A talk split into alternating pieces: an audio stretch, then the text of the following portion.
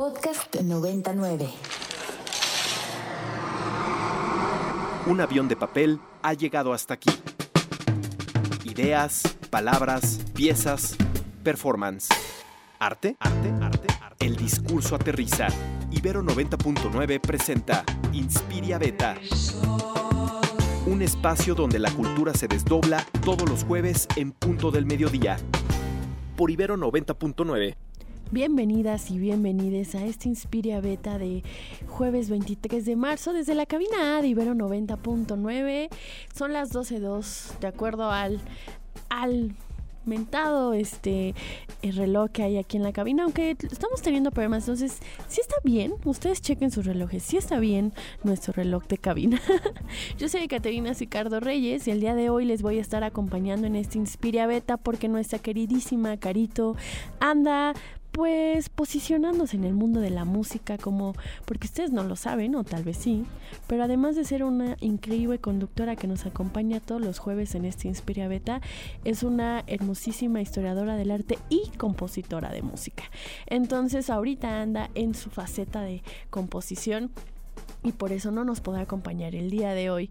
Y bueno, unas disculpas de por medio porque ando un poco enferma. Entonces, si ustedes me escuchan aquí como medio gangosa, pues es por eso, amigues. Entonces, pues recomiéndanme sus, sus remedios para poderme quitar esta enfermedad y mándenmelos al 55 529 25 99 ahí en el WhatsApp de la estación aquí de 99 o también en nuestras redes sociales arroba ibero 99 FM en Twitter y arroba Caterina Reyes, su servilleta también en Twitter. Y vamos a empezar con las noticias del día de hoy.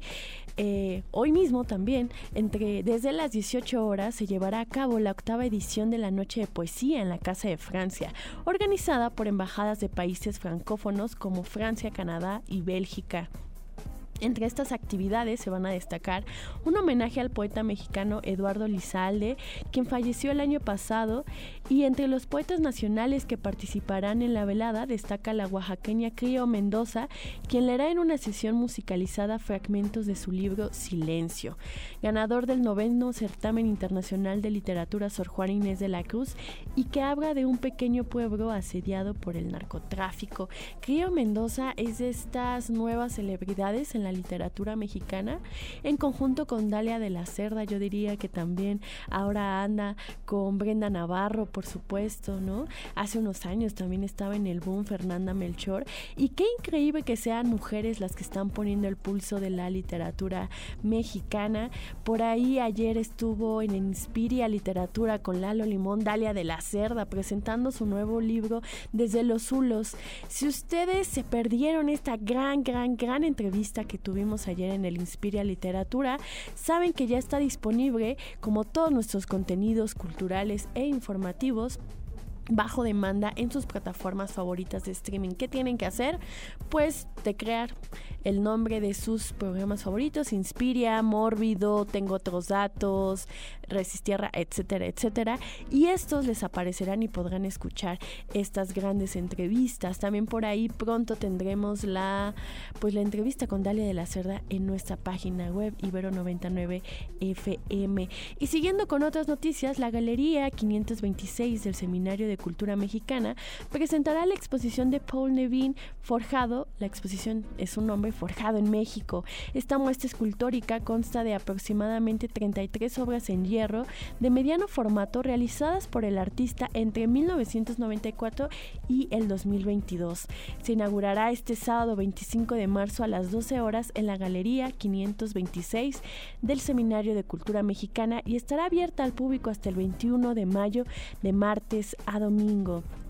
Otras actividades que están increíbles para pues para este fin de semana son muchísimas relacionadas a que como ustedes saben y si no, pues nos acordamos juntos que este próximo lunes 27 de marzo es el Día Mundial del Teatro.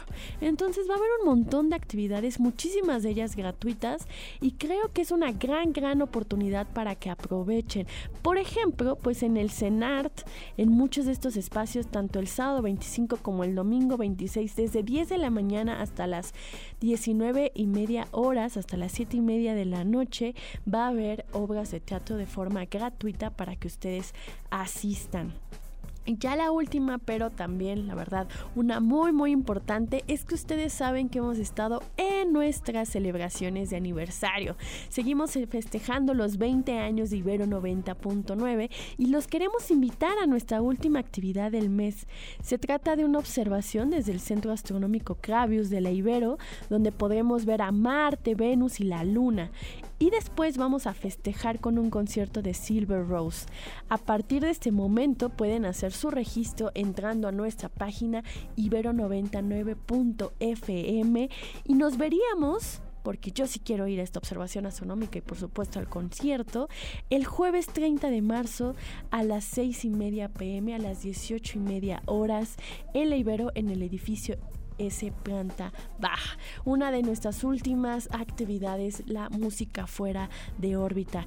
Y pues nosotras vamos a escuchar una canción, una canción que sonó en el Vive Latino, en la carpa BL, ¿no? Estas carpas más chiquitas que tuvo incluso menos tiempo y que a mí me gustó mucho llegar, fue la primera que disfruté. Esta es Me la saludan de Alex Ferreira y nosotros volvemos a este Inspiria Beta.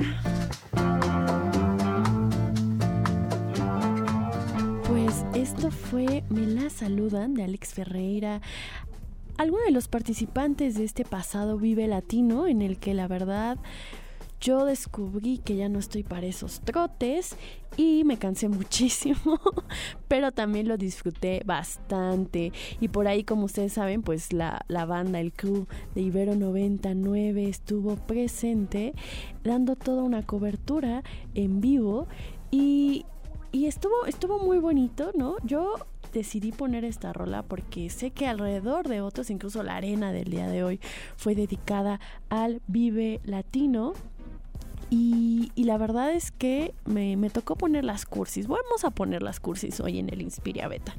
Eh, andamos, andamos así en ese mus. Y ustedes díganme cómo se la pasaron. ¿Quién fue al Vive Latino? ¿Qué bandas vieron?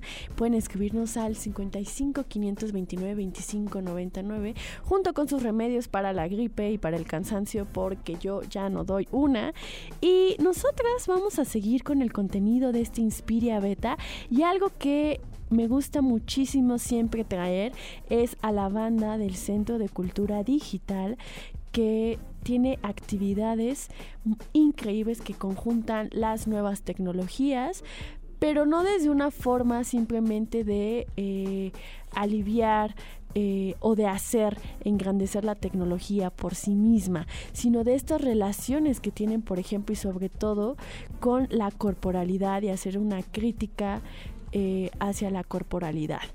Y una de las cuestiones que va a pasar en estas actividades es la pieza sonora Colmena, que es compuesta por Sergio Cano y ejecutada por Acatl, un cuarteto de saxofones para el proyecto Notaciones Espaciales, el cual se conforma de dos movimientos lúdicos que retoman el comportamiento social y la organización comunitaria de las abejas. Eh, vamos a escuchar un pedacito de esta, esta pieza musical que ustedes van a poder ver en la, en la, mm, ay, ¿cómo decirlo? En la explanada del CCD, disculparán ustedes, el cerebro se me anda fundiendo con la gripe. Vamos a escuchar un pedacito y regresamos a ver si nuestros invitados ya llegan pronto.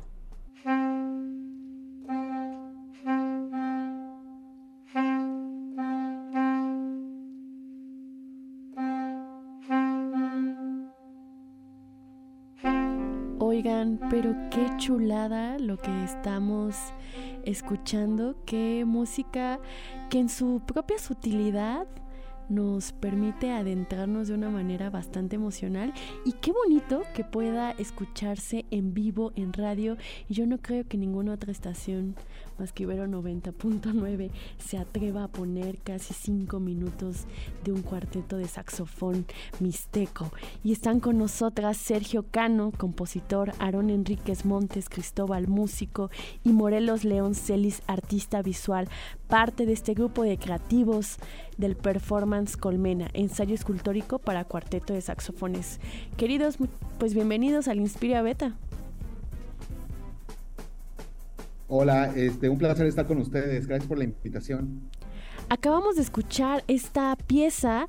Cuéntenos visualmente y más que visualmente, corporalmente, porque es una actividad presencial performática. ¿Qué podemos esperar de esto que se va a presentar en la explanada del Centro de Cultura Digital?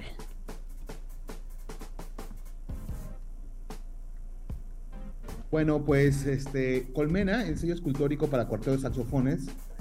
Espero me escuche bien por mi conexión. Todo bien. Eh, ah, eh, es un proyecto para espacio público. Eh, un servidor, Morelos Leoncelis, es el creador de, este proyecto de Colmena. lo iniciamos a propósito de la atmósfera de las canchas de baloncesto serranas en Oaxaca en el cual se conjunta eh, la política, la fiesta, el juego en torno a este espacio eh, geométrico, arquitectónico que es una cancha de baloncesto.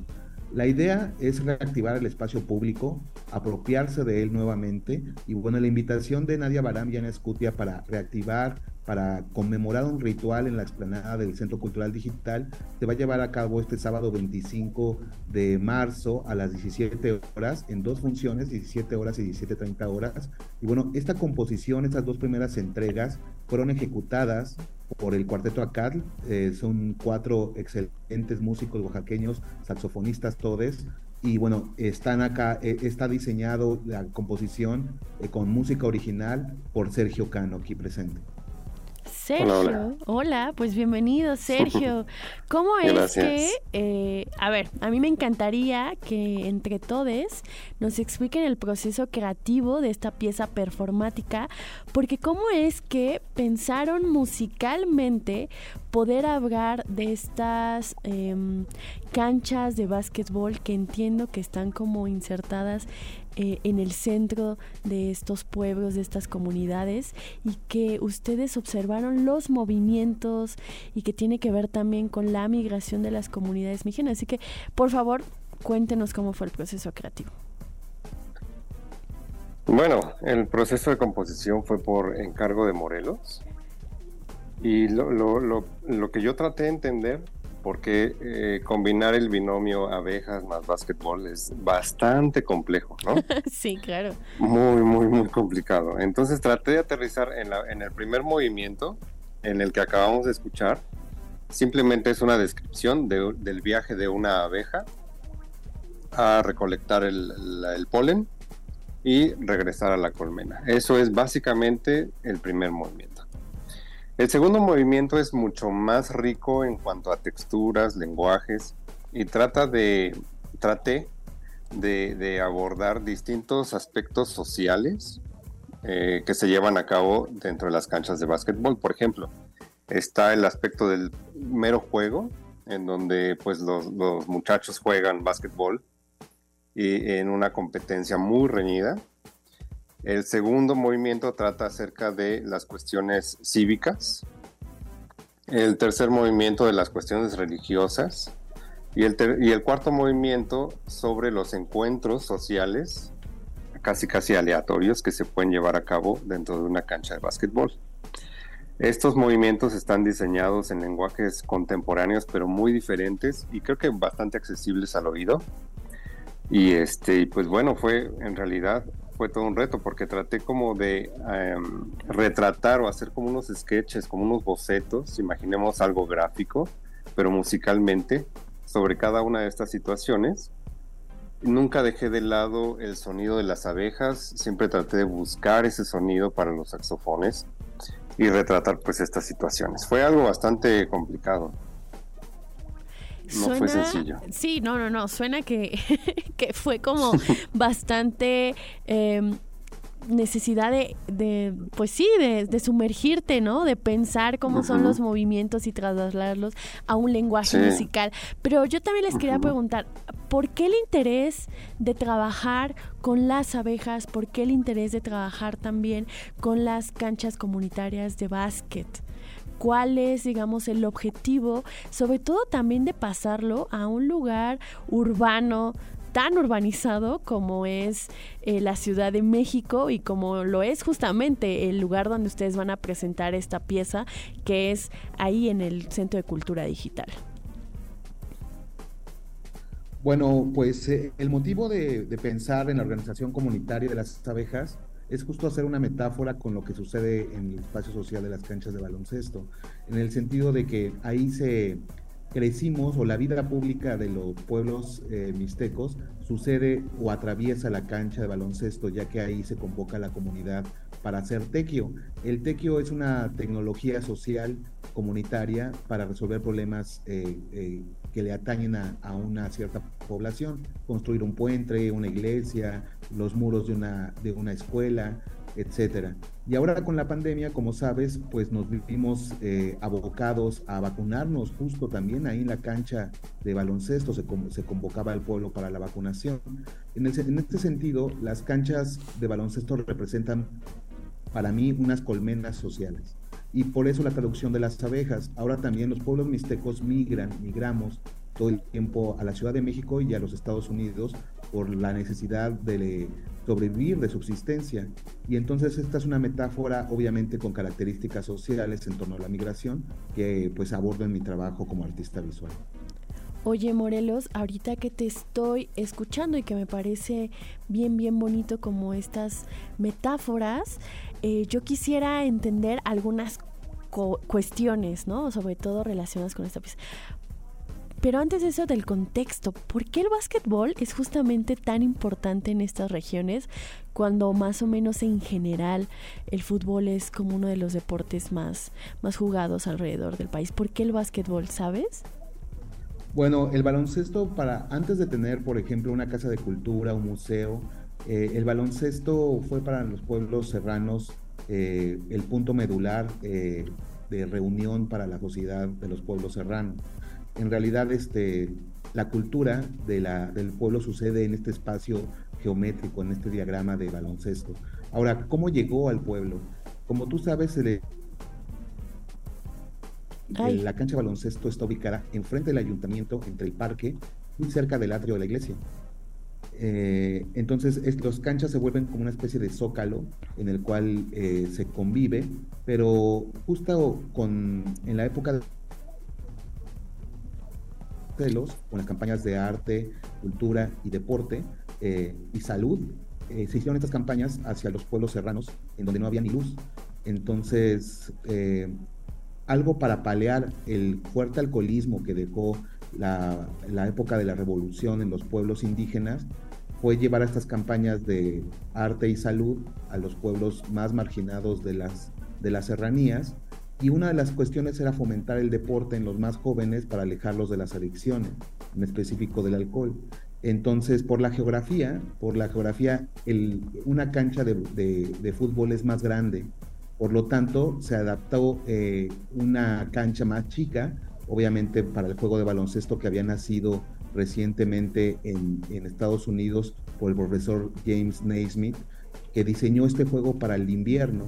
Pero aquí se hicieron, nos apropiamos del juego de una manera distinta. No, no es en arenas cerradas como en Estados Unidos, sino que son arenas públicas en las cuales atraviesa toda la gente el espacio de juego. Eh, bueno, a grandes rasgos así surgió el baloncesto en, en, México. El primer juego de baloncesto fue en Puebla, por Guillermo Spencer, que es un profesor metodista.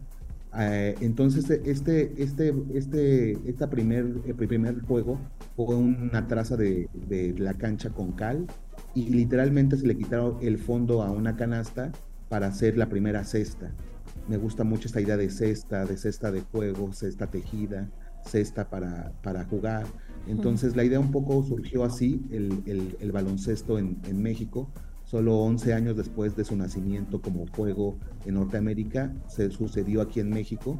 Y bueno, el baloncesto para, la, para las comunidades indígenas se ha vuelto un símbolo, un símbolo de cultura, un símbolo, como tú sabes, en los pueblos ahí se ensayan las orquestas musicales, es el espacio idóneo para el ensayo de la música de viento, de las grandes bandas de viento. Y bueno, hace poco acaba de pasar eh, una de las copas más fundamentales de baloncesto y la cultura oaxaqueña, que es la Copa Benito Juárez en Guelatao, que justo ahí todos los, los pueblos serranos juegan la Copa Benito Juárez en conmemoración pues de la primavera y también del natalicio de, de, Benito Juárez. Oye, qué interesante lo que nos estás contando y qué bueno comenzar también a comprender otras formas de organización social, algunas de las dinámicas tan bonitas que se dan como lo que dices el del tequio, ¿no?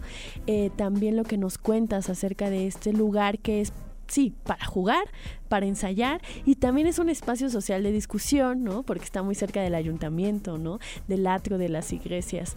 Eh, ya por último, y que me parece bien, bien interesante que tiene que ver mucho con el Centro de Cultura Digital, es pensar la tecnología no solamente en ámbitos de lo digital o de computadoras y de aparatos, es que la tecnología también pueden ser estas asociaciones de empatía y ayuda como el tequio. Y qué bueno que ustedes nos lo traigan a la mesa porque creo que a los citadinos se nos olvida eso, se nos olvida la importancia de un tequio. Querido Sergio, querido Morelos, pues muchísimas gracias por habernos acompañado en este Inspiria Beta. Nada más recuérdenos cómo podemos irlos a ver este sábado. Pues me gustaría que hiciera la invitación a Aaron Montes, que es un miembro del cuarteto Acal que nos acompaña aquí. En realidad ellos ejecutan la pieza y me gustaría que pues que nos platicara un poco de, la invitación que va a suceder este sábado. Este, sí, ah, perdón, tuve unos problemas de conexión y ya no escuché el último que dijiste, Morelos. Ah, pues justamente estábamos haciendo la invitación para este 25 de marzo a las 17 horas en el Centro de Cultura Digital donde se va a presentar este performance Colmena como parte de pues de enseñarnos sobre el tequio y sobre otras formas de organización social de los pueblos mijes allá en la Sierra de Oaxaca. Nosotros nos vamos a un corte de medio programa y volvemos a este Inspiria Beta. 240 meses al aire. 1120 semanas de programas en vivo. 7300 días transmitiendo talento y cultura emergente. Música nueva y propuestas alternativas. 175.200 horas. Y 10.536.000 minutos de hacer radio. 20 años de Ibero 90.9. Enciende tus oídos. Enciende la radio. Enciende la radio. Esto que estamos acabando de escuchar es Tántrica del artista emergente Carla Gali Cucubits. Una sugerencia aquí de Diego que está en los controles y que descubrimos que también son cuates de nuestra productora Isabel. Entonces, mira, qué bonita coincidencia. Yo soy Caterina Sicardo Reyes y estamos de vuelta en este Inspiria Beta ¿Y cómo están ustedes por allí? Yo ya estoy agarrando ritmo, creo que ya se me acaba de quitar la enfermedad en la cabina A de Ibero 99 y eso es lo bonito de estar creo que en cabina, te permite conectar contigo, con tu cuerpo y con el momento y el presente. Y estoy muy, muy, muy, pero muy contenta porque tenemos mega cabina llena el día de hoy, ¿no? Llena de mujeres y mujeres que bordan y justamente vamos a hablar de esta exposición, mujeres que bordan, manos que denuncian que se está presentando en el Museo de las Constituciones de la UNAM hasta el 30 de junio de este año. Tenemos con nosotras a Alejandra Bentancourt, que es la jefa de servicios educativos y mediación de este museo. Alejandra, bienvenida. Muchas gracias. A Brenda González Arana, bordadora expositora. Hola, gracias. A Emma Cecilia Moreno, bordadora. Hola, ¿cómo están? Bienvenida. A Elisa Campos, bordadora. Hola, hola, muchas gracias. Y Estivalis, ¿Sí? ¿Reyes? Hola, ¿qué tal? Buenas tardes. ah, mira, eres mi prima, también eres Reyes. Bienvenidas, chicas. A ver, me encanta que el bordado comience a tener una fuerza de exposición que ciertamente había sido desconocida en cualquier otro momento de la historia del arte o de las producciones artísticas ilegitimadas dentro de los museos y los espacios expositivos. Primero, Alejandra, cuéntanos cómo es que decidieron que el bordado podría ser un, un proyecto para poder hablar del 8M, ¿no? Bueno, alrededor del 8M y de las denuncias en contra de la violencia machista en este país. Bueno, eh, antes que nada, creo que eh, más bien se desconoce el bordado como una herramienta precisamente para alzar la voz, como una herramienta subversiva y ya tiene una trayectoria muy larga. La verdad no es esta la primera vez. se ha usado en diferentes momentos. Las mujeres lo han usado en diferentes momentos de la historia, eh, también en el arte. Eh, digamos, momentos emblemáticos serían eh, las luchas de las sufragistas inglesas o las artistas feministas de los años 70. Entonces, ¿Qué es lo interesante? Que el bordado hoy en día no solo es de una colectiva o no es, o sea, es de muchas colectivas. De hecho, hay colectivas que se formaron y utilizaron el bordado eh, durante pues esta guerra contra el narcotráfico en el que se desaparecieron muchas personas y fue precisamente para honrar la memoria de las personas desaparecidas. Entonces, eh, la, herramienta en sí ya tiene tiempo. Lo interesante aquí es que sí, bien dices, eh, como bien dices, está cobrando mucha fuerza el bordado entre eh, las feministas, pero sobre todo entre las mujeres que están comenzando este proceso de reflexión y están transformando una actividad que convencionalmente se considera decorativa, doméstica, en una, eh, literalmente también en un medio, ¿no? Es un soporte de un mensaje que es de eh, pues reclamo de justicia. Y en el caso de mujeres que abordan, manos que denuncian, lo que sucede es que eh, nos hemos aliado varias compañeras, colegas de museos que iniciaron, en este caso fue Montserrat este, Navarro, que inicia en el Museo Nacional de Culturas Populares un taller para empezar esa reflexión, invitando a la reflexión. Y de ahí, eh, esto que parecía un proyecto de dos días, un proyecto corto, se empieza a nutrir de muchos trabajos y comienza también a, este, además de que crece, eh, empezamos a, digamos, sumar sumarnos varias aliadas. Entonces, de culturas populares se va al Museo de Sitio de Xochitecat, luego se va a la zona arqueológica de Tlatelolco y cierra su ciclo, este primer ciclo, en el Museo de las Constituciones, donde literalmente hicimos una relectura de las muestras de la colección que ya se había nutrido en el camino y este pues lo estamos presentando con este título. Inicia en realidad el taller se llama Desbordando con el corazón morado, pero en esta trayectoria pues se nutre, se transforma, se resignifica y se llama ahora Enuncia de las Constituciones tal cual Mujeres que bordan, manos que denuncian. Ahora que ah, mencionabas la cuestión de la domesticidad que tiene el, bordado, yo recuerdo que en el siglo XIX se hablaba de estas artes mujeriles, ¿no? Y de estas habilidades o destrezas que tenían que tener las mujeres como una forma de adorno personal y pero este adorno no era visto como un espacio creativo o como un medio de lo que sea, ¿no? O sea, entre comillas no había ninguna creatividad ni ningún tipo de comunicación a través de estos objetos. Y es increíble ver, por ahí en el Museo Franz Mayer tienen una pieza de un dechado de una niña de 10 años que hace unas cosas increíbles, ¿no? Ahí del siglo XVIII, más o menos, ¿no?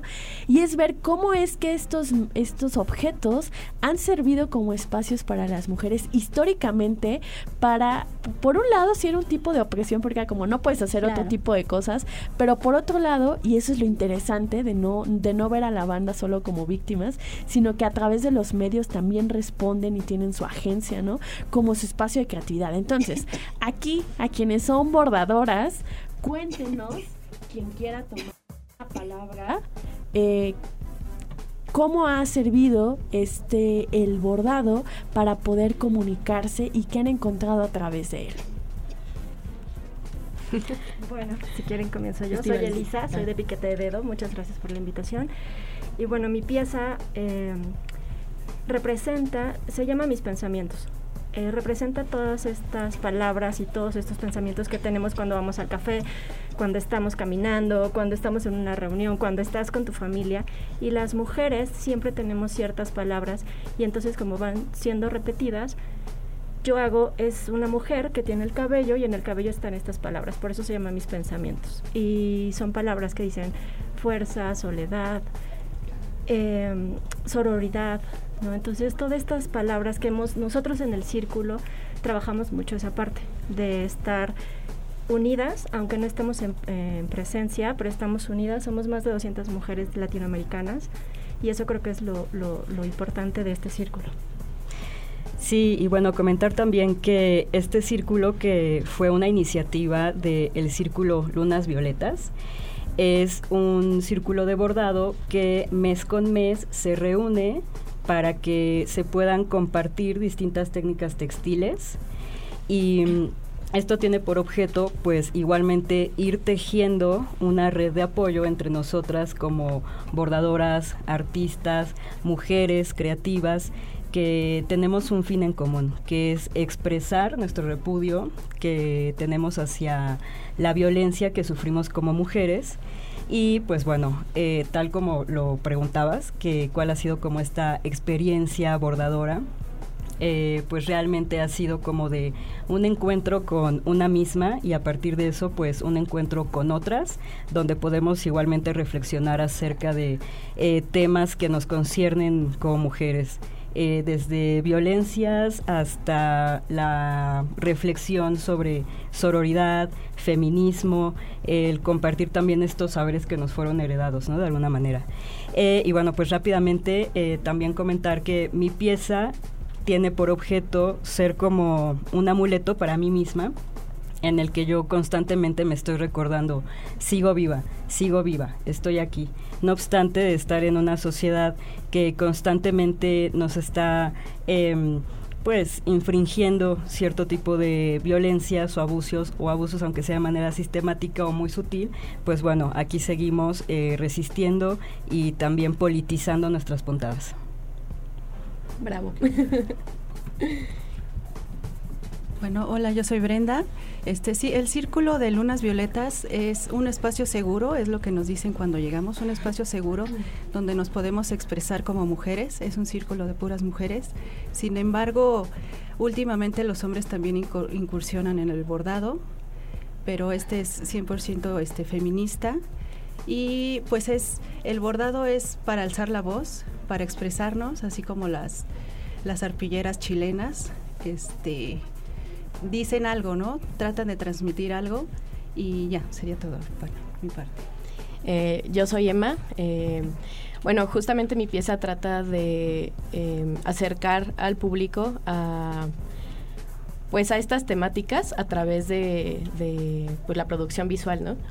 Lo que yo quería lograr con mi pieza era este pues hacer que la gente se acercara para poder interactuar con ella a través de sus experiencias. Eh, por ejemplo platicándoles un poquito de, cómo yo hice mi pieza. Eh, fue a través de, mi experiencia personal que viví este bueno no sé si lo puedo decir aquí pero viví violencia sexual pues. Eh, y la persona que ejerció esta violencia sexual sobre mí eh, me regaló en su momento un peluche y este peluche lo resignifiqué y lo convertí en una instalación interactiva. Entonces, bueno, la idea es que las personas se puedan identificar con, esta experiencia. Eh, ojalá no lo tuvieran que hacer, pero pues la realidad pues es otra. Em, y que puedan dejar un cachito de su experiencia y de su duelo en esta pieza, así como yo también tal vez dejar, no sé, un granito de arena en estas personas, ¿no? Entonces, este, pues sí, em, también algo que me parece súper importante eh, de esta, este tipo de exposiciones es que em, pues realmente se ven muy poco de, de ellas, ¿no? En, en, por lo menos aquí en México y me parece que el que se hagan este tipo de convocatorias abiertas, libres, eh, no únicamente para artistas, eh, pues hace que justamente invite a otras personas de otros sectores y de, otros ambientes laborales y demás a hablar sobre sus experiencias, que en este caso pues es hablar, hablar de las violencias que hemos sufrido a través del bordado, ¿no? Claro, pues ya lo saben, la exposición Mujeres que bordan, manos que denuncian está en el Museo de las Constituciones de la UNAM hasta el 30 de junio de este año. Chicas, pues somos muchas y ya se nos acabó el tiempo porque es nuestro juez en el radio. Muchísimas gracias por venir aquí a Ibero 90.9. Nosotras vamos a escuchar una canción porque tenemos una invitadaza para el final de este programa.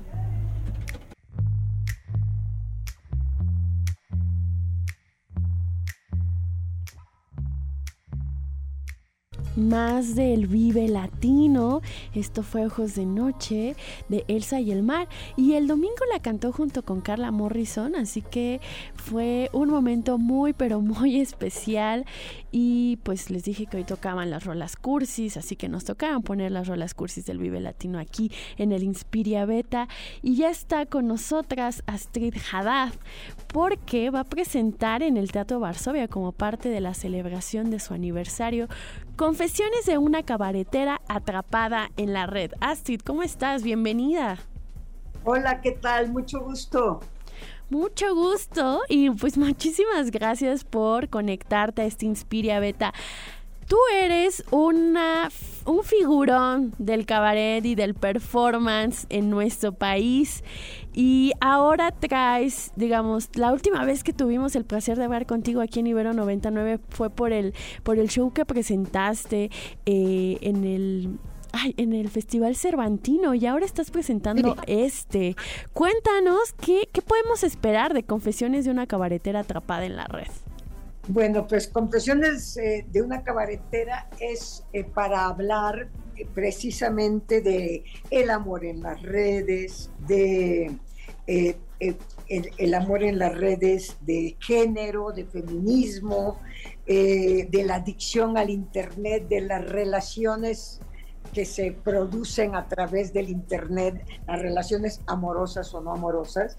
Va a estar divertidísimo porque, bueno, estoy haciendo una selección en donde entra muchas cosas desde eh, canciones que, que tenía desde que empecé hasta canciones de ahora, bueno, hasta una canción de, para que me entiendas, eh, hecho en el, en el espectáculo más reciente presentado, por ejemplo, un poema de Sor Juana con música que es muy bello sobre esta tarde. Entonces aparecen todas, Sor Juana, Frida, este, muchas mujeres, todas hablando de lo que son las redes de una manera muy divertida, muy crítica, este, ese, entre stand-up, comedia y por supuesto mucha música justamente te quería preguntar, Astrid, ¿cuál es el poder que tiene el cabaret, la música, estos juegos dentro en el escenario que no tienen a lo mejor otro tipo de producciones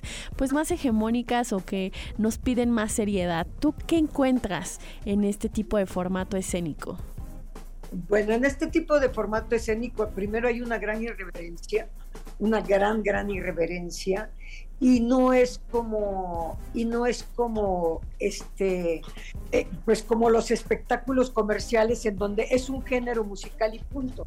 Como yo no tengo disquera, hago lo que se me pega la gana. Entonces, muy bien.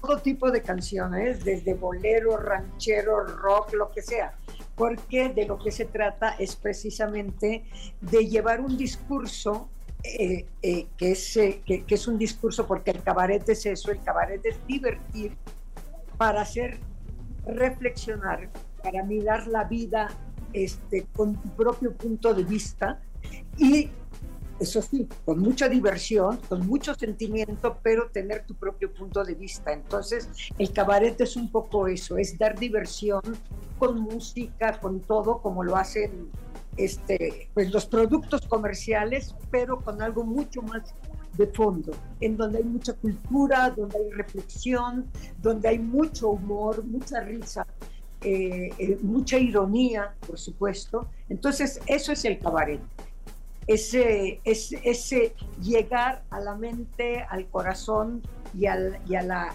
y, a la reflexión de la gente de una manera lúdica. Oye Astrid, ¿y tú cómo has vivido tus relaciones en la red? Pues mira, ¿qué cosas he vivido? Pues como puedo, la verdad. Ahora, tocamos ahí un punto interesante.